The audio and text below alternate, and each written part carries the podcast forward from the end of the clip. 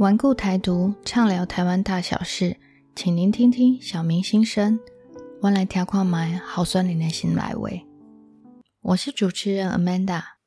嘿，我是蝴蝶，欢迎收听顽固台独与高度台位联合制作的选前倒数八十天候选人 Podcast 深度访谈特别企划。嗯，我们录音的时间是二零二二年九月六号星期二，那也是我们这个企划第一集的录制哦。所以，为了有开张大吉、一飞冲天的气势，我们邀请到了一位相当相当特别的候选人哦。怎么样特别呢？诶，她是一个女生。我们都是女生啊，她一定有什么比我们特别的部分吧？哦，她身兼数职哦，而且可以所有套用在女性身上的角色，她全部都具备。还有吗？嗯，而且她还是一位真正的精英。精英。你是说那些会说英文就自认为是精英的人吗？哎，我们是第一集刚开录没有多久而已，所以现在就要开始得罪人吗？哪有，我们就是为人诚实而已啦。啊，好啦好啦，那总总而言之呢，我们今天的来宾哈，他是一个真正的精英。各位等一下听听他的自我介绍跟理念的阐阐述，就会知道了。那让我们来先欢迎今天的来宾杨心怡丫丫，丫丫你好，Hello，呃，这个节目的听众朋友大家好，Amanda 跟蝴蝶，然后我是台中市北屯区的好酸林杨心怡，这摆代表台湾台湾基进动。甲全台湾二十四个少年朋友要做伙来管区议会拍拼。哦，真正就好诶呢，太好了，太好了。刚刚讲到说，呃，讲英文的才是精英哦，没有，我觉得在台湾真正能够讲台语的才是精英。真的，我们都支持你。太棒了，对啊。那我翻了一下您的资料啊。哦，你的求学过程完全是一整套，虽然你不认为是精英，但是真的是精英的计划。你台你不但双主修台大外文系、台大社工系，甚至还书卷奖，你还考取了教育部的公费留学，然后你甚至是英国牛津大学的，然后你回来台湾做了三年田野调查以后，你竟然选择在台湾定居。那是不是先请你谈谈，因为英国那两个顶尖的？大学，你拿到的那个硕士，听说是全世界排名第一名的是吗？嗯，哎，我先说，我我后来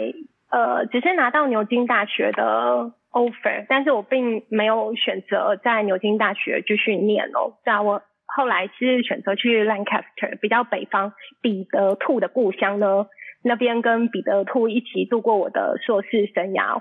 那所以你读书的时候，你读书的时候那边就是会有兔子陪着你这样子。对啊，对啊，对啊，嗯，就是一个其实蛮梦幻的环境啦。但它另外它是非常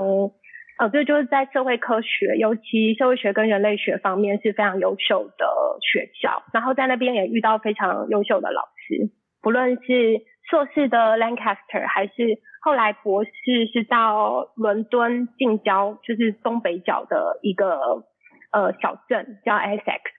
其实现在台湾有非常多具有社会关怀的老师啊，都是 Essex 回来的。嗯，哇，那你当初怎么会想到，就是你知道你已经这么优秀了，学历这么漂亮，你怎么会想没有想要留在英国，甚至出国到其他的地方？为什么回台湾做三年田野调查以后，你会选择在台湾定居呢？这个其实跟我那时候选择的博士论文有关。我博士论文是做婚姻移民的，然后我就是在比较在不同的法律结构下，婚姻移民的公民权是怎么回事，所以我选了一个适用呃外国人法的。呃，越南籍移民，然后跟用两岸关系条例的大陆就中国籍配偶是在做这个。可是我越做越发现呢，我好像把这个博士念完之后，就是我我发现我想要做的事情，好像不用把博士念完，我就可以开始做了，就是做呃跟这些社会关怀有关的、社会政策有关的。所以当时的确就。蛮快的就决定，嗯，既然我想要做的事情不需要博士的话，那就不要再 浪费时间念博士了，就回来台湾。那你怎么会决定说你决定要因为这样而去从政呢？哦，从政又是一条更久一点的路啦。它不是我一下就突然什么被雷打到，然后说好吧，我就来成为一个优秀的政治工作者。就我回台湾之后，在高等教育，就像中心大学啦，在高等教育，然后在 NGO 跟环境教育的面向，其实做了蛮长一段时间的耕耘哦。那越来越觉得像。呃，我的经历里面有一间是开了全台湾环保友善第一品牌呀，那它是一个蛮标的、蛮旗舰的新创事业。但我就想啊，我们这样子开了一间这么漂亮、这么有理念，然后这么有企图心的店，我每个月啊能够遇到的人大概就是四五百人。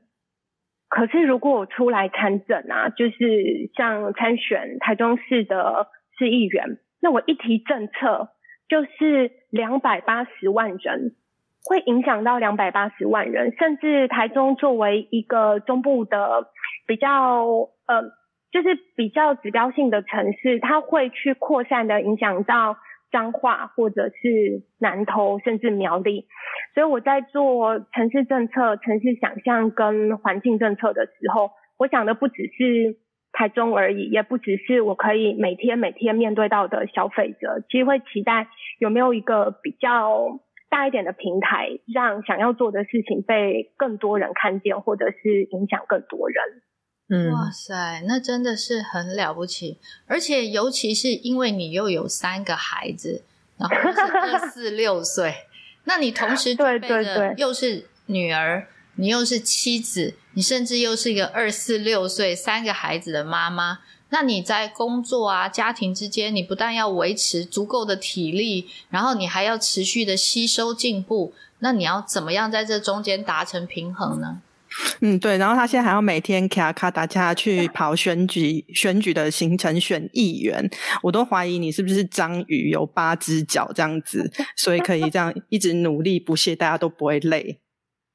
我要先讲哦，所谓就是育有三子这件事情啊，我觉得我在妈妈界应该是大家会 respect 的那种，因为我其实是一个六岁的儿子，跟一个四岁的儿子，跟一个两岁的儿子。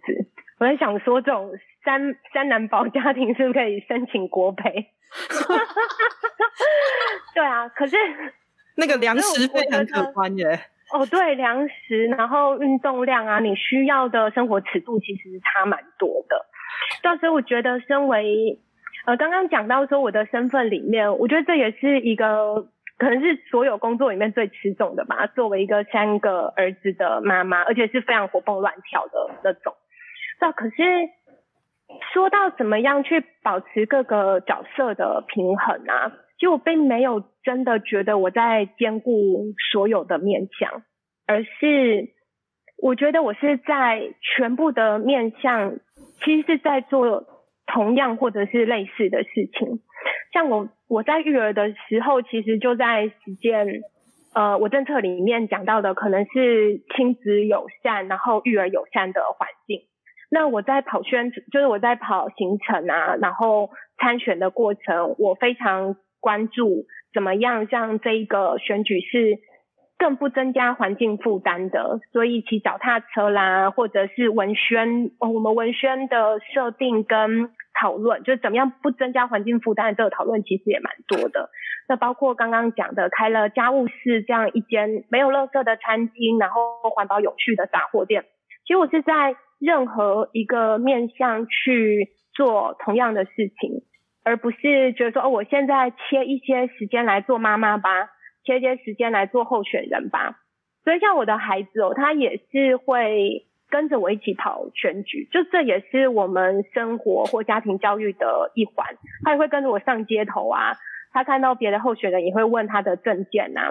像我那个老大，他甚至在我上一次。呃，选完之后啊，他就常常听我短讲说，哎，妈妈，你说啊，我们就是不要让政治是这种正二代、富二代的把持这样子嘛。那他就会问我说，那那今天你到底是变成正几代的呢？可因为我落选嘛，所以我就说没有，我被打回正零代。那 除非，除非我这一次好好的选上，这不然，嗯，你应该是这辈子，如果你要当政治人物，你就从自己的正一代开始吧。所以我们会很开放，然后很。我觉得也很细腻的去聊说，呃，我在做的事情跟他们是怎么样的关系，然后他们也也会从他的角度去给我回馈，然后让我知道他们怎么理解这样。嗯，哇，那你跑行程的，就骑脚踏车跑行程的用意啊，跟你的家务事理念，把地球式当成家务事，这个是一致的。那你家务事的商品都是裸装环保商品，你一面引进外国成熟的环保商品，又一面推广台湾的环保商品，这一点真的是很棒啊！那你打算怎么样实现在就是你知道政治上啊或环境上呢？我觉得开一家店呢，就像我刚刚讲的，它是一个非常温暖的、有温度的零售的空间，所以你可以跟人做比较多的这种细腻的接触。可是，如果你要推到一个城市的面向，我觉得它有非常多的，它有非常多的层面是呃零售或者是人与人之间不就就是不只是这种呃零售的关系而已。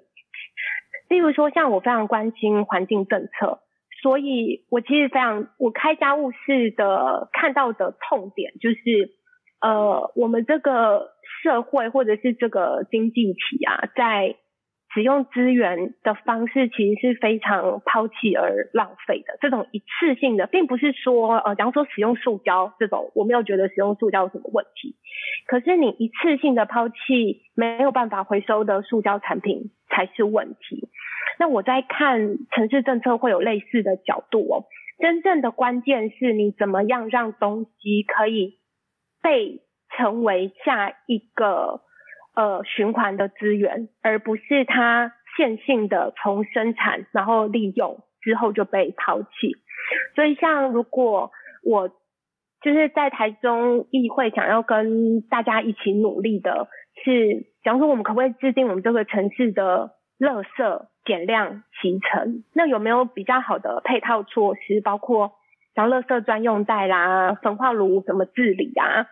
或者是呃你的底渣怎么利用？其实它是一个大的循环，它不只是人际销售而已，它会是代间，这是一个自带的环境正义。但其实我觉得出发点都是一样的，出发点就是在这个有限的资源的环境里面，怎么样透过日常的实践，然后怎么样透过政治的介入吧，这样我们的下一代可以跟我们享受到一样好的环境，然后。有跟我们一样好的条件，这样子。对你这个就是这样子的做法啊，就是选择从政，看得出来，的确可以让这些理念宣传给更多，然后实践在更多人的身上。那你嗯，希望最后如果假设选上了，你如何坚坚持你的初心呢？嗯，我觉得初心也不是在选上之后才来保持哦。应该我自己是这样看呐，像我从决定参选的那一刻，我就会很很仔细的去思考我做的每一个决定有没有有没有迈向我想要的未来。所以像政治人物这种是什么呢？就是政治现金。也欢迎各位听众朋友好好的走内有理念的候选人哦。那像政治现金，你总是要去开一个政治现金专户嘛？那我就会立刻去思考说。我要把一笔钱放在某一个银行，让他呃为我做这些金流管理跟服务。那他同时，他同时也会在呃我跟他开设这个政治现金账户的同时，理解到为什么要选择他们。所以我就开了玉山银行的政治现金账户。因为玉山银行啊，它除了是一个台湾本土。就是非常本土的银行，比较没有外资比持股比例的，这个跟台湾基金的体质是类似的。那另外就是玉山银行是在台湾，呃，针对化石燃料撤资做的非常非常早的银行，也就是说他们呃承诺，在他们银行里面所做的这些经济投资啊，会去检视对环境的负担，不再把他们的资金呃溢注在会对环境造成影响的，例如说石化燃料，然后或者是过度的环境开发。所以我觉得作为一个银行。他们在做的事情，其实跟我们作为候选人在做的事情是类似的。那我就会希望在做每一个选择的时候，这个初心它其实不是一个突然在某个时间点才想起来的，而是你在每一个时间点都会回头去检视说，这个跟这这跟我要做的事情，跟我想要给孩子的未来是接近的吗？他有让做这个决定，有让那个未来更靠近，更能够成真吗？对啊，这是我的想法，而且这个都是一直都是很一致的东西吼。对，嗯，对啊，包括骑脚踏车啊，然后像我就说我去银行嘛，我就跟他讲说，哦，我是因为这个理由然后开户的，结果玉山银行也超级惊讶的，他们说，哦，你是第一个来开这支现金账户的候选人。可像我会跟基金的伙伴一起分享，大家也会去思考说，对，那我们将来我们的组织在做这些。呃，比方说开户的选择，我们是不是会更有意识去想？他不一定现在知道，可是可以透过，不论是我加入基金，或者是呃，透过我向玉山银行做这样子的陈述，其实不同的系统它就会有一点点正向的意识吧，对啊，所以这个影响力是会扩散的。对，所以其实你的选择就是一种表态的方式哦，对不对？嗯，那也就是你的初心的所在。我们一直都没有偏离，然后走在这样子的道路上。那结果我们今天还是要认真的想把你送进议会，我们要来选举呢。那丫丫，你可不可以跟我们介绍一下你的选区台中市的北屯是一个什么样子的地方呢？哦，好哦，就是北屯啊，虽然。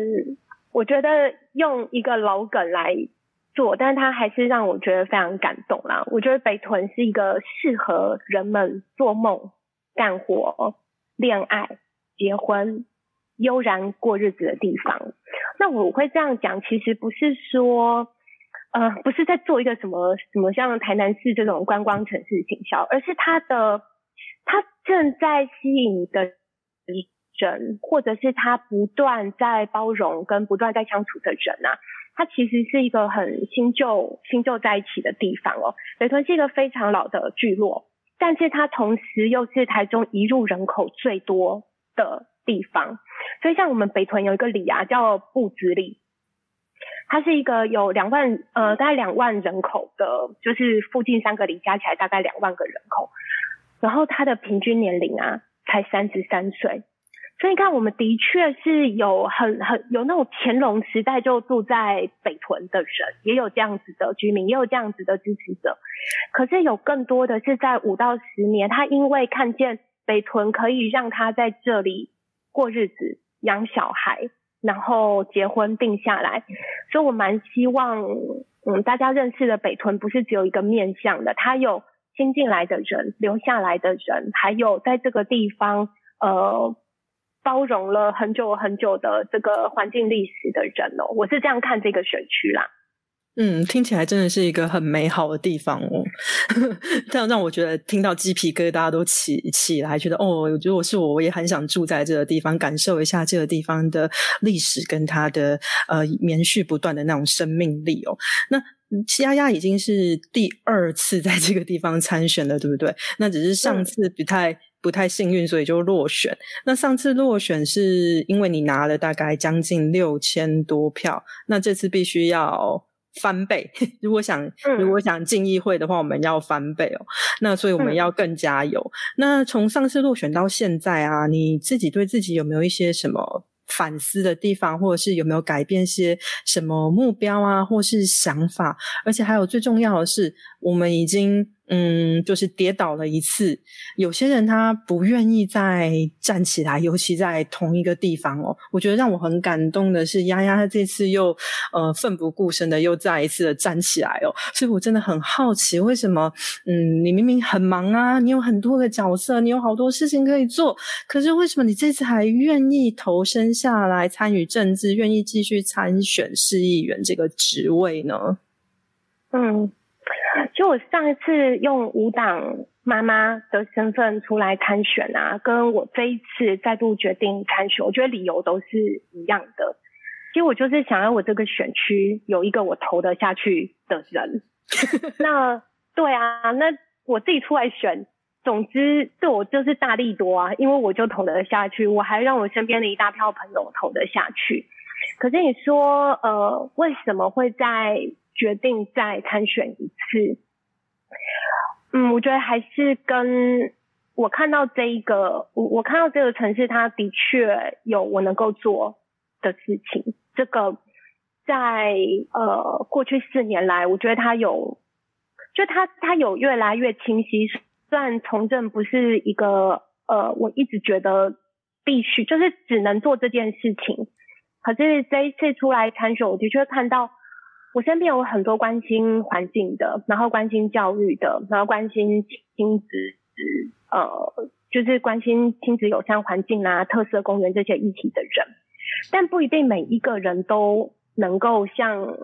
就并不是每一个人都有这种竞选体质嘛。那好，不然我就站出来在街头讲讲看。那说最大的，所以我觉得我是一个。公约数的代表，我就是那一群关心生活的人们，然后猜拳，不论是猜输或猜赢的，总之就是好猜赢的那一个好了。对对，猜赢的那一个人把身份证拿出来去登记。其实我觉得我是这样一个人，我不是一个呃用个人身份在参选的，呃，我是我是跟着一种生活模式，一种未来期待，然后这这后面其实有很多样貌很真实的人哦，我是这样看呐。那我觉得调整就是，其实我常常在讲说，呃，这种第三势力或者是小党的候选人啊，常常会说，我就不相信里面没有票，对我也不相信里面没有票，所以我上一次啊，就完全没有做路战，没有去什么跟人家握握手啊，然后跑一些通啊等等，我就是站路口，然后打空战这样。对啊，所以我相信里面是有票的，就大概六千票，就大概我上次的票。所以我们这次团队其实非常认真的在北屯满地乱跑，我骑着脚踏车，这十几二十个公园，大家到处乱跑。我们在想的是，只要我们在这一次多认识六千个之前不认识我们的人，或者是之前投给我们的那快六千个人，你只要再把你的这一，就是你只要再把你的这个心意传递给一个人。加一就好，当选了。对对对对啊！所以我常常像出去公园，那阿公问我说：“哎呀，你这拜个出来算，那你只差过一票，我刚刚差几票呀？就你几票？” 对啊，所以我是在一个我觉得蛮乐观，然后又很很很温暖、被支持的状态之下，再度决定参选的啦。嗯嗯嗯，那你晓得的，很多竞选者都会喊一些你知道各种铺天盖地的口号，比方说发大财啦、盖个摩天轮啊之类的。那你怎么会选定一个跟大家很不太一样的政策，走向亲子跟环保的路线呢？哦，我觉得这两个都是没有选票的族群，但是都非常关键。孩子啊，跟这些沉默的，像树啦、空气啦、山林啊、绿覆盖率啊，他们都没有票，可是他们都非常关键的影响我们生活的品质，而且不是只有我们当下。呃，你能够为孩子做的事，就代表你能够为十到二十年的生活城市做的事，所以。我觉得我的路线也对，可能跟别人不太一样，但是我觉得我路线才是正道啊，各位候选人。对，我也这么觉得，就是非常不一样，所以会给大家有一个非常清新的形象。我们没有看过这样的候选人，我们呃，这是对大家来说都是一个新东西，但是都但是也是非常重要的东西，大家都应该要知道的东西。我觉得在亲子跟环保的部分哦，那我们先来谈谈你的环境的部分。我发现了一个有趣的。点哦，就是你说现在北屯的绿印比例，你觉得是偏低的，甚至说我们可能全台湾的绿印比例哈都是偏低的。那你期待我们能够达到多少的绿印比例？那是一个什么样子的感觉？你可以告诉我们一下吗？我先讲一下，呃，我们法定 被赋予的，呃，大概就是一个你生活的这个城市，假设以北屯为一个区块的话，或是以台中市每个城市来讲，其实法定规定你啊，它必须要十 percent 的绿覆盖率，就是你的绿印跟你的自比较贴近自然的这种空间是需要十 percent 给你的。但台中啊，六都啦都一样，其实都只在四上下。高雄是相对多的，但是因为高雄腹地很大，它有水库啊等等。那台中其实才台中的呃绿覆盖率啊，其实才四点八。北屯啊，可能是所以四点八，就全台湾不及格情况之下，台台中甚至没有拿到五十分哦，才四十八分。那如果看北屯啊，可能大家会觉得相对好。因为我们北屯有一大片的大坑哦，大坑已经为我们占了呃大概二十二 percent 左右的，所以在这个情况之下，台北屯人或者是台中人，你生活在都市里面，你会觉得跟自然场域的呃距离是，我觉得是遥远然后破碎的，但是我觉得这就是绿覆盖率。包含像呃，不论是公园，不论是都市林，就是这种比较原生的呃都市林、水岸或者是绿带啊，就我觉得它不只是说呃，他在生活的他在生活的品质上给你一个比较轻松或者是可以比较放松的感觉，我觉得它是一个非常非常民主然后平权的资源。为什么会这样讲呢？呃，例如说我在这四年呢，其实。呃，去去保留了我家附近一个一千六百平的森林。那这个一千六百平的森林啊，如果是大家想象哦，如果是一个当身心障碍者，你要哪里去遇到一个一千六百平的原生森林？或者是推着娃娃车的妈妈，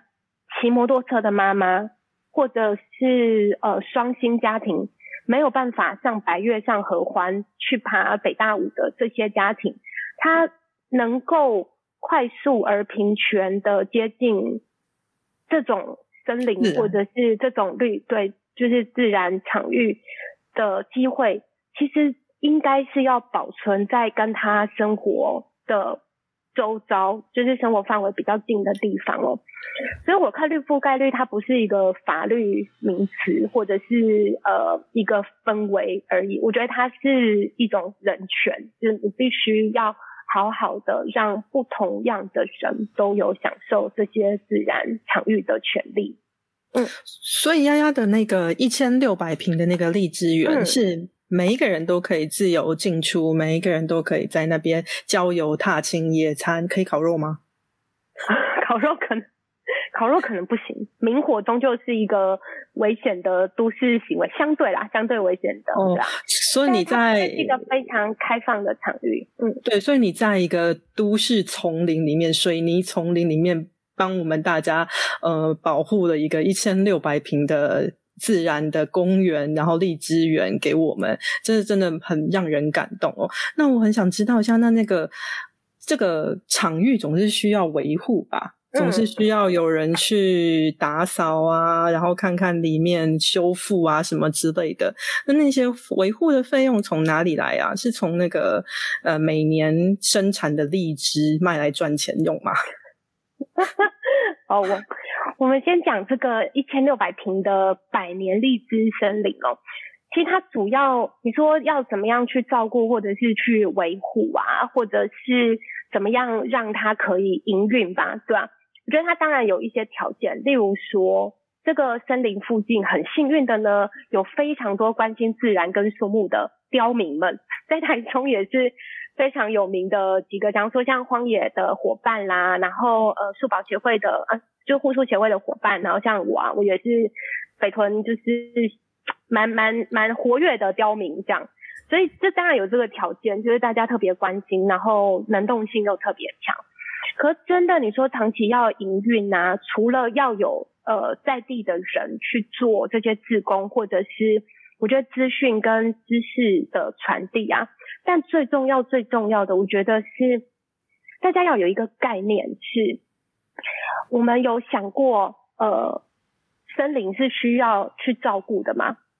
森林需要去浇水，还是说森林需要去干嘛吗？好像没有呃。对啊，对啊，其实一个体质健康的森林，它是在照顾人类的，就是自然界其实比我们人类彪悍很多。我们不是在守护森林，而是森林在守护我们。所以我在我们在这个认养计划，或者是在这个呃，假如说所谓维运吧，维运的沟通里面，最最最重要的是。我们能不能够做对所有的事情，让这个森林活成森林的样子？所以不要随意的去扫落叶，不要乱丢弃垃圾，然后呃不要过度的去采收果实啦，然后呃让人类跟它的距离是自然而亲近，不是这种只是去利用资源，然后什么贩卖果树啦等等。所以我觉得我们在做的努力是这个就。呃，让它活得很强，让他活得很强壮、很健康，它就会比我们它已经一百岁了，至少对啊。其实他长久下来，应该是会比我们更身强体魄的照顾北屯这一个区域哦。所以我在就我们这一群伙伴在做的是这样的事情，让森林活成。它的样子，而不是用我们做公园的想象，或者是做这种很水泥覆盖式的规划的这种想象。所以它没有油具，然后呃也没有过度的开发铺，就是铺面的这种铺设啊。总之，我们就希望它保持比较天然的状态，让它可以跟这个，就是它本来就在这里生活的条件可以维持下去。这点真的太棒了，因为森林就该是它自己的样子。人对啊，人类真的是外来加进去的而已，然后老想着要把森林给盖过去，你应该配合我，真的不是这样的，大家要共存的。那你还会把那个荔枝拿来酿酒啊？对啊，呃，其实像洛果，其实我会我会做呃蛮蛮有趣的家家居酿酒，真的先下一个警语。对吧？现在酿酒啊，三到五公升以内的家家户酿酒，没有对价关系的话是合法的哦。哦，就是把对啊，然后落果那些荔枝，然后再度拿来酿酒这样子。嗯，而且我在做的酿酒啊，是所谓全食物利用的一环，所以我们就是像荔枝啊，它最好吃的部分啊，那你就把它吃下去。其实拿来酿酒都是不吃的，所以像我在酿的酒啊，不是荔枝酒，是荔枝壳。的酒，或者是荔枝籽的酒，然后这种啊，我们做过实验哦，通常吃起来好吃的部分啊，都比吃起来难吃的部分，以酿酒的表现来讲，难吃的都比较好喝。你不觉得很神奇吗？我目前酿最好喝的就是百香果壳、跟龙眼壳、跟香蕉皮，真的是很奇妙哎。对啊，丫丫真的好厉害。你到底有什么不会的？我觉得我们这些平凡人都应该到旁边直接躺平，选票 给你就对了，请你不要大家不要出来。你们十一月二十六号一定要爬起来去投票。哦，对，那丫丫除了在荔枝上面上面以外，树嘛，它是树，那有树对一个自然的循环来说，我们就必定要有水，对不对？那你还讲到了一个想要建设清水公园，你是想要完善它的一个整个生态体系吗？嗯，应该是说。如果我们要做一个玩水的公园，我就不希望它是什么自来水，然后在那边放水啊，然后什么每个周末整点跟半点各随便乱喷水十分钟，然后呃两两天下来六日下来喷个一百三十分钟水全部浪费，就就是流去什么奇怪的地方，孩子也就只是去喷喷水而已。我觉得一旦要讲，我在北我在台中想要做一个。清水的生态公园，是因为我看到其实孩子他就是喜欢亲近水，然后呃就是需要这种你知道呃可以好呃享受夏天的这种设施嘛。公园是一个非常好的示范的地方，但如果我们要做的话，我就希望台中市不是一个便宜形式的这种喷水，喷水我去大圆百前面就好了，百货公司前面都蛮会喷水，对吧？所以我有几个在参考的指标哦。其实台台湾现在有几个跟生态整合的蛮好的这种生态公园，像海洋的话就是基隆的和平岛，啊，如果是南投的话，就是桃米的清水公园。那如果是中央跟地方配合的非常好的话，我觉得花莲的芝卡圈也是一个可行的方案哦。就我希望去做到的是，呃，能不能够，假如说像淘米，它是引进附近的溪流过滤，变成孩子的游泳池水之后呢，再过滤，再回回流到这个溪流旁边。那北屯也有相对的条件哦，像我们跟汉溪非常近，那我们有没有办法做这种比较好的呃水文的利用之后，让它再回到回到水域，而不是它就这样乱散浪费在你这个一百三十分钟的自来水放水的体验里面。所以是希望如果要做这样的政策的话，除了让小孩会很开心之外，在环境上能够多一点考虑。哇，你真的很用心在下一代，尤其是在环境政策上下了很多功夫。哎，那你是三个孩子的妈妈，而且听说你的老三还是在家里生的，你那个时候为什么决定会想要这么做啊？其实我从老大就非常想要居家生产，就想要在家里生。可是我觉得这是一个。呃，就是居家生产啊，是一个需要做很多功课，然后你需要承担很多责任，也要做很多沟通的地方。哎，好像参选，对，对啊，所以我是一直到老三，他自己的就是他自己的产检状况也非常好，然后我自己在几个比较风险的数值也都表现的非常好，所以是母女啊，不是母女，没有母女，母子两两兆。都配合的非常好的情况之下，才在家里迎接他。所以，我们是对啊，就是这种温柔生产或居家生产，其实，在台湾也越来越多的家庭会考虑。然后，我也是一个合格的陪产员哦。所以我甚至曾经邀请，呃，我有一个朋友，他他想要在家里生，但是他家的条件不适合，所以他就来我家生。所以，甚至有可以去家里生小孩的朋友。我觉得这我个人也觉得蛮妙，对啊，所以那一天在生这个别人家的小孩的时候，我们老大跟老三就都晚，就是凌晨三点我就起床在旁边等，那弟弟什么时候出来？弟弟什么时候出来？然后因为阵痛嘛，就是要搞很久，所以他就还在旁边玩什么敲行虫啊，说哦，等一下弟弟出来，我就要给他看敲敲行虫。可我觉得这是一个很很自然而温馨的家庭现场哦，像。我们家小孩啊，老大老二，现在经过餐桌旁边，就是说啊，我们家弟弟就是在这里生的，因为他就是在餐桌旁边的瑜伽垫上面出生的，所以他会让整个，我觉得一来是产家的自主权会得到比较多的重视，然后再来是你整个家里会因为这样子的生产事件，不是恐惧或有距离，反倒是变得非常接近，然后非常。呃，亲密吧。哇，看得出来这些，你知道家庭的力量啦，家人的陪伴啦，这些的确对你当时选举的政策有很大的影响，对吗？所以你才会决定要往这个环保啦、亲子的议题去，对不对？真的，对啊，对啊，很了不起。那你认为目前为止你看得到的北屯育儿的障碍是什么呢？那我们怎么样应该往更友善的育儿去迈进呢？哎，我觉得在讲育儿障碍，我一讲啊，可能其他选区的，就是不止北屯的，应该都会点头如捣蒜了。因为我觉得这是一个就缩影啊。比方说像北屯啊，我们人行的空间非常不友善，就是各种轮子族都很困难，轮椅族啊，然后亲子推车啊，露营推车之类的，是啊。然后再加上，如果你要通勤或者是通学的话，北屯的。呃，脚踏车的步道设施也没有那么的全面而完善哦，或者是说，像我们北屯作为一个幼儿人口非常高的选区，但其实我们没有亲子馆。那我们重新新建的儿童，就是重新新建的一个呃，本来以儿童为导向的图书馆，现在也变成是全年龄的服务哦。所以我觉得这种育儿设施跟育儿资源是。不知不觉的在被边缘化，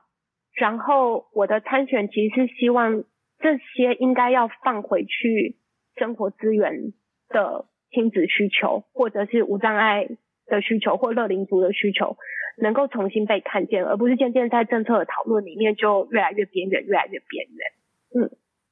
说那。那我们既然说到孩子的哈，其实我们呃没有票的，除了六到十二岁的儿童之外，从那个十二岁到十八岁的青少年，其实也是没有票的哦。可是它也是我们很重要的呃指标未来。那所以在最近台中市发生了一件非常嗯二十几年前到现在的一个。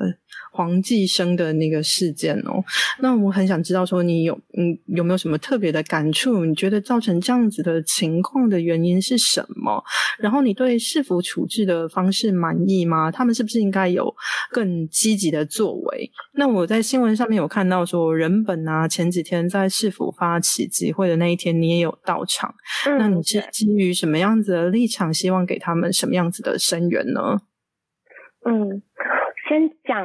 对啊，没有票的青少年啊，其实可能是在，我觉得可能是在整个政策资源上更弱势的孩子，因为他们进入体制之后会被比较高压或者是比较权威的方式管教啦，甚至不当管教，但是是很少有资源跟管道可以帮助他们的。那台中最近非常让人气愤，然后也蛮蛮让蛮多家庭或教育工作者伤心的，就是居人国中。黄继生，这位，对啊，这位担任老师，然后也担任两个学校校长的教育者，他其实就常态，然后长时间的性侵跟不当管教学生。然后人本在发起作为公民，我们就去声援跟支持这场记者会啊。其实到场的不止我，到场的还有我的孩子，跟我孩子幼儿园的孩子，以及他的妈妈，就就他的阿妈。所以我觉得，就是当大家在讨论没有选票的这件事情，就就是这个族群啊，我觉得他不是不应该是互相排挤，说哦，你就是特别关心儿童人权，所以青少年怎样怎样。我们应该共同去创造一个适合所有人生存的啦。那我看台中市政府的反应真的是，卢市府呢一直都秉持着不做不错，然后非被。打爆才愿意出来做非常模棱两可的说明，我觉得这个可能在座也有非常多的共感经验呐，对吧？所以人本所提出的要求，例如说黄继生曾经任教的三个学校跟一个补习班，应该要扩大调查，你不能够让有只有受害者 A 学姐的这个案子单独成案，你应该要全部变成一个黄继生的调查案。他才不会被呃被认定为，假如说追诉期已经过了，所以它是一个无效的举发等等。那另外是呃，我觉得台中市政府的教育相关的单位啊，对于受害者或幸存者，我们现在可能对对 A 学姐，我们可能是用幸存者这样的词汇。嗯，我觉得他们所需要的，不论是辅导。然后或者是资源转衔、法律服务，甚至是他整个，比方说家庭生态，应该要怎么重新去面对这个事件？其实没有一个专业的团队能够辅导、能够代言，或者是能够进行调查。这个也是我在证件里面会特别希望台中市能够做的。而且我觉得市府团队展现，我觉得啦，市府团队展现出了非常相当傲慢的一面哦。不管是在发言人的部分，或者是在教育局的部分，然后我也不知道为什么他们坚持说，我我们一定要走法律的路线才可行。其实并没有这样子的事情。然后，而且我们现在最该关心的，我我个人认为，我们现在最该关心的不应该是黄继生，当然他很重要，因为他是。事件事件主角，但是我们更应该关心的是其 A 学姐跟其他的那些受害者，而且还一定有更多更多的隐性受害者在这个地方哦。那我们不，我们希望他们都可以有他们自己的疗愈方式，不管是你愿意站出来，还是我在旁边默默舔伤口，那我们都希望有人可以陪伴他，然后让他们可以慢慢的抚平这个伤口。可是台中市府展现出来的傲慢那种感觉，让是说。啊，我就已经上法院了，不然你要怎样的那种感觉，真的让人很我我我自己身为女性，我觉得很愤怒。他们甚至没有找一位女性来帮大家发声，或者是来帮大家做一些解释，那真的很生气。对啊，台中市政府觉得他的态度，一个就是反正甩锅给司法，哦，我已经要启动司法调查了，哦，我一定怎么？可其实司法就我们知道的，A 学姐根本就过了追诉期，她其实在寻求的是一个，哦，好了，这件事情可以在这个路线上得到一个结案。但是就是不起诉啊。那另外是，我觉得刚刚蝴蝶讲到非常重要，就不能只是看黄继成这个人。我觉得至少要看到两个面相，一个是台中市有非常不成熟，而且常常有不当管教的事件发生的各级教育事件，可能是托婴中心、幼儿园的虐童，然后可能是国中的不当体罚。可能是高中的不当体罚，甚至是像去年，其实跆拳道呃就是柔道的教练也是对啊重摔孩子七岁的孩子，然后后来孩子就过世了嘛。我觉得这个是一连串的教育失能，就这是一个系统性的失能。所以这第一个层次是要看到这个，那第二个层次就是我们作为家长，我们跟孩子是必须要被看见的。那我觉得最简单的是。至少不是任教师的查询、跟公告、跟曝光是要做的更积极而强烈的。你不能只是不断的要求受害者出来说：“你来讲嘛，你来讲，你受了什么事情？”不是啊，应该是不是任的人，你要被曝光，你要被解释，你必须要增加你的道德成本，跟你要增加你的舆论压力。怎么会是让学生、让家长？自己去承担这个压力来面对，不论是司法或是面对公部门哦。到时候我觉得是，对对，而且而且你看啊，我们哎，从 A 学姐的身上，我们就可以看到，从她愿从她发生事情到她愿意长出来，这当中我们已经过了二十年。那这这二十年是多么漫长。又多么煎熬，然后他要维持住他可以继续生活下去的能量，不要被这件事情打倒。然后好，我现在决定我出来了，我不希望有更多的人在这样子的情况下受害，所以我愿意讲出来。但是他得到的是一个什么样子的待遇与回与回应哦，真的让人对市府感觉到非常的心寒。那我们继续往下面一个一个层次哦，所以我们说到十八岁，十二到十八岁是一个青少年的时期，家长也是非常需。要的注意注意的部分，呃，在陪伴啊，或者是在各个面上的观察，我们都希望孩子好。那十八岁之后呢，到二十岁，这中间又有一个间隔哦，没有选票，对，没有选票的孩子，可是他们其实已经是所谓的嗯成年人了，成年人就是十八岁到二十岁，可是他没有选票，他可能也是你刚刚所说到的一种呃选票弱势。的会更弱势，因为没有人在意他们的情况，所以我知道激进也非常支持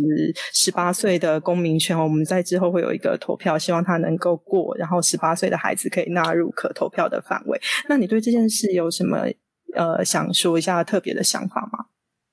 哦，我真是觉得八岁就可以去投票。我认真讲啊，呃，因为我参与政治的年纪啊，跟我孩子或者是跟支持我的这些亲子家庭里面会出来骑脚踏车的这些青少年啊，孩子都，我们就是一样参政四年这样子啊。那其实我觉得好好的让用他们可以理解的方式，然后让他们有机会去表达他们的需求、偏好跟判断啊，我觉得。可能比六十五岁以上被特定媒体绑架的选民啊来的更透彻。就如果，而且你要想，我一直觉得这个投票权不知道要用什么奇妙的加权。比方说六十五岁的长辈好了，他大概在活一百，呃，他大概活到一百岁，可能在四十年。可是孩子如果活到一百岁，他还要那八十年，六十到八十年嘛？对啊，那明明这个地方。我们做的每一个决定，他要承受更久、更久的后果。那为什么不让他们更早的参与决定呢？早，所以我对于早就是当然不可能无限下修，可是呃，在有广泛共识下的下修，我觉得这个是一个很很积极的、很积极的做法啦。而且像蛮多欧洲的国家也已经开始在讨论，嗯，十六岁公民权嘛。对啊，我觉得这是一个不是台湾特意特立独行的，而是它是一个普遍被看见的趋势。孩子有能力判断，而且孩子必须被纳入一个政治共同体。被嗯，而且我也同意，他们应该知道现在自己的生活环境这个这个聚落里面，那我们的政府到底在做些什么事情，发生什么事情，他们也有表达意见的权利哦。我觉得对啊。对，那我最后想要问你一个问题，就是当然我们相信丫丫一定会当选的，动算动算。那即将从体制外进入体制内，那我不知道你有没有什么特别担忧的地方？那会不会担心前面有无法跨越的高墙，而且会跟原本那些可能在议会已经蹲很久的人哦，显得特别的格格不入的感觉？嗯。首先是啊，大家如果看我一路从体制的教育，还是不断的活泼快乐，然后活蹦乱跳的长大，并且变成一个，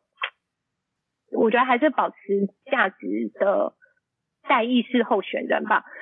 所以应该，我觉得应该不用太担心进入体制，我应该是可以在体制里面生存的不错人，以学历表现来看。对啊，但是你是精英。但是你说，呃，会不会显得格格不入啊？我觉得这个格格不入是最最最珍贵的。我就是非常珍惜每一个格格不入的人，希望今年有非常多格格不入的人可以一起进议会哦。因为这个格格不入还愿意走这个体制的路线，就代表你一定有话想说，然后你一定有。是想做，要不然你就在外面格格不入就好了，就不要你就一直当一个出格品在外面。对啊，就是也不是说在外面也没有不好啊。可是我说真正一个格格不入的人，想要进到体制里面去努力，我觉得这个心意跟能量都蛮强大的。所以我是不担心我格格不入，我是希望如果以后我变得。太规格化的话，大家也可以好好的鞭策我。然后希望今年可以至少不知道一个党团好像要三席嘛，希望台中市今年至少有三个格格不入，对，组一个格格不入的党团这样子，对吧？那我相信这个会是台中很有趣的火花，跟我觉得也是一个。你知道，算算是一种监督嘛？因为格格不入人对旁边的人来讲，就会有很多的讨论空间啊。嗯，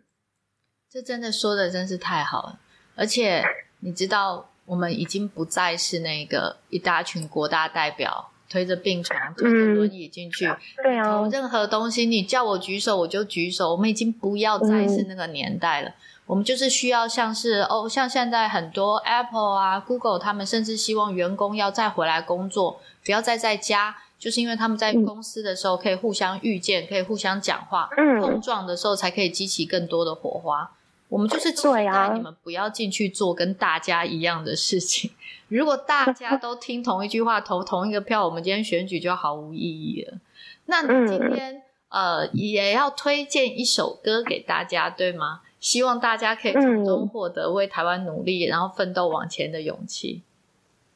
嗯，我一直蛮喜欢，假设说一段对谈，然后如果可以留下一个你之后还能够反复去听的，那我觉得不可能，你把这一你不可能把这个 podcast 听个十次嘛。但如果你有听到某一个旋律、某首歌，会让你想起这个情境，然后你你得到一些什么样的想法，我觉得歌是一个很好的载体哦。所以会想要在整个访谈的最后推荐一首啊，呃，如果人家问我说为什么要参选，然后我就会想要推荐这首歌。这个是灭火器的，在讲台呃高雄空袭的一首歌哦，叫做一九四五。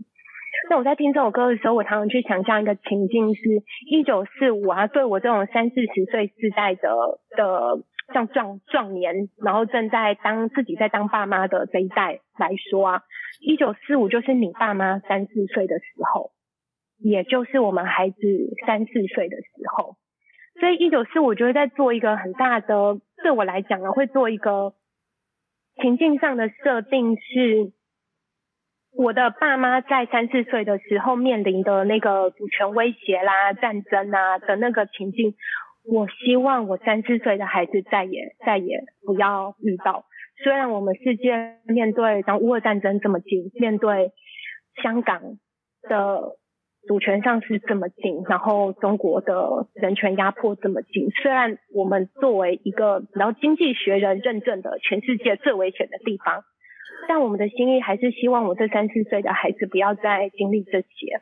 所以一九四五里面有一个歌词，我常常觉得很感动，是呃，忘记勇敢美郎，但是我想要。呃，我想要做的其实只是唱首情歌，跟你吹吹海风啊，等等。我觉得这个是一个参政的心意吧，对吧？然后这首歌希望大家呃能够能够去找来听，而且我相信如果你有感触的话，一定会反复听，让我们这一代能够站出来，像我们爸妈三四岁经历的事情，我们的孩子三四岁不要再经历了，这样。嗯，我觉得很感动，我也听了这首歌，听了三四次，嗯，对，听到眼泪都要流下来。我觉得我们就像歌词里面说的，我们不是勇敢的人，我们只是期待和平的人。我们如果要期待，对啊，那我们如果只是期待那个和平，其实是一个很小的愿望，但。因为我们生活在台湾，我们为了给我们的孩子更好的环境，不要受到那些外力的威胁，我们不得不勇敢起来。我们得勇敢起来。那个勇敢起来，就像你昨天签的那个，诶，台湾绝不投降承对，绝不投降承诺书这样子哈。对，那嗯，因为你是参选人，所以你必须要有一个非常积极的一个承诺，让大家看到这是我们的决心。好，这是我们的意向。那一般人可能没有办法这样做，或者是他也没有那样的空间这样做。可是，我想一般人最积极、可以抵御、可以勇敢起来的方式呢，就是去投下你那个神圣的一票。不要觉得你那一票没有用，你的那每一票都在决定你的未来，然后都在决定这个国家的走向，然后都这都是你的意见表达。让大家听到你的声音。那好啊，那最后这个时间，我们要来认真的催票、拜票一下。我们希望 丫丫来告诉选民说，我为什么要投给你，而且我一定要投给你。我们不只要多六千票，我们要多七千票，我们要多八千票。希望丫丫可以高票当选进议会这样子。好，那请丫丫来帮我们催票一下、拜票一下。哦，对啊，呃，我觉得刚刚蝴蝶有讲啊，呃。不一定每一个人都敢拿身份证出来参选哦，但是我们就拿身份证去投票，这样，因为你不关心政治的结果，就是会被糟糕的人统治。那如果你关心政治，你才会让真正关心的人来参与。我觉得这个是，我觉得这是最最，就是最最呃基本，但是最最有效的民主武器吧。我们每个人手上都一把，就去好好的。行使这个投票权哦，那不论是支持十八岁，就今年的公投，不论是支持十八岁公民权，或者是在选区投下你认可，然后呃你喜欢的候选人，然后为什么北屯人一定要投给我呢？因为其实你们也没有别的人可以投啦，今年第三势力不会买台的就只有我而已啊，对啊，那另外如果说大家除了投票之外，就觉得啊。啊，实在是太对这个对你来讲实在太太简易了，小看了你的才华的话，请大家好好的拉票，从现在开始。那如果你自己觉得哦，我这样跟别人讲这个很尴尬，没关系，你就一键分享北屯杨心怡的粉砖，我们粉砖非常就是非常认真而诚恳在跟大家沟通，我们怎么样面对这个选战，然后我们怎么样在台湾激进的这个团队之下一起面对。不论是威胁，或者是一起面对，我们怎么样想象这个城市哦？所以，对，一定要请大家好好的、好好的支持北屯的候选人哦。不论你是看上了我什么，看上我学历也可以啊，我有很多的学历可以让大家看上。然后，或者你看上我在北屯这就是这十几年来做的事情，或你认识我，或是你觉得嗯我的棚拍照拍的不错，等等。你只要有一个感动的点，就去投，就去投。对对对，我们真的觉得今天会邀请丫丫丫丫丫丫来哈，这就是呃我们对他的一个肯定。我们真的是觉得他是一个很特别的人，所以呃特别把他选为我们第一个访问的对象。所以今天真的很谢谢丫丫来跟我们谈你的理念还有愿景，让我们看到了一个呃台中北屯的一个美好未来的景象哦。那我们也希望有越来越多这样子的人，精英。精英这两个字不是泛滥的专利，也不是谁的泛谁的专利。我们今天就摆了一个真正的精英在这里，让大家检视，让大家来看。好，那我们希望有越来越多这样子的人愿意参与政治，那这样台湾的内部发展呢，才不会继续的停滞下去。那我们也希望台中北屯区的选民跟着我们热血一次。就是这一次，一起展开行动。你只要带着你的印章，现在已经不用了，手指也可以，对不对？对对对，带着你的手指头、身份证，然后去对对去投票所投票，让我们一起把丫丫从体制外送到体制内的议会里面。谢谢丫丫，对啊，嗯嗯，谢谢。而且刚刚有一句话很感动，所有支持你的人，只要再拉一票。你就进去，对，票千万不要拉太多票，就是高票我会害羞。真的，只要大家在一票，所以我们也力挺丫丫。我们为了要加速，让丫丫所有支持者都可以拉到那一票。还有，我们为了加速扩散、拉抬人气，我们特地举办了抽奖活动。本次抽奖的奖品有顽固台独的教授特别提供了台东的好食果子凤梨干。希望丫丫可以一路旺旺旺，吃过的都说赞哦。我们会在北屯杨小姐，就是丫丫自己的粉砖，高度台位、顽固台独这三个粉砖，三天后各抽出一位幸运得主，请大家在留言处标记一位朋友。当然，最好帮丫丫标记北屯区的选民，不是也可以一起参加抽奖。三天后的十二点，我们会抽出幸运儿，小编会跟你联络寄件地址。以下由丫丫来告诉你通关密语。好哦，这个抽奖的呃方式呢，就是你要在这三个粉砖，就呃我的个人粉砖，还有呃高度台位，还有环顾这三个粉砖呢，标记一个你的朋友，然后再加上。为下一代做对的事，丫丫进议会这个通关密语，你就有机会可以得到超旺的凤梨干。那如果你没有朋友的话，你有三天的朋友，呃，你有三天的机会可以好好的去交朋友哦，请要好好把握这段抽奖的时间。哦，真的很谢谢丫丫，我们再重复一次哦，请你 take 一位你的朋友，然后后面写为下一代做对的事，丫丫进议会。为下一代做对的事，丫丫进议会，你就有参加抽奖的资格哟。好，谢谢大家。好，那我们今天就到这里，谢谢丫丫，谢谢阿曼达，谢谢所有各位听众的朋友。对啊，我也希望小虾丫丫一定会进议会。谢谢谢谢，好啊，那谢谢今天所有花时间听完这一个节目的朋友，希望我们可以在北屯相遇，然后也可以在粉砖上面交流认识。好，谢谢谢谢大家，拜拜喽，拜拜。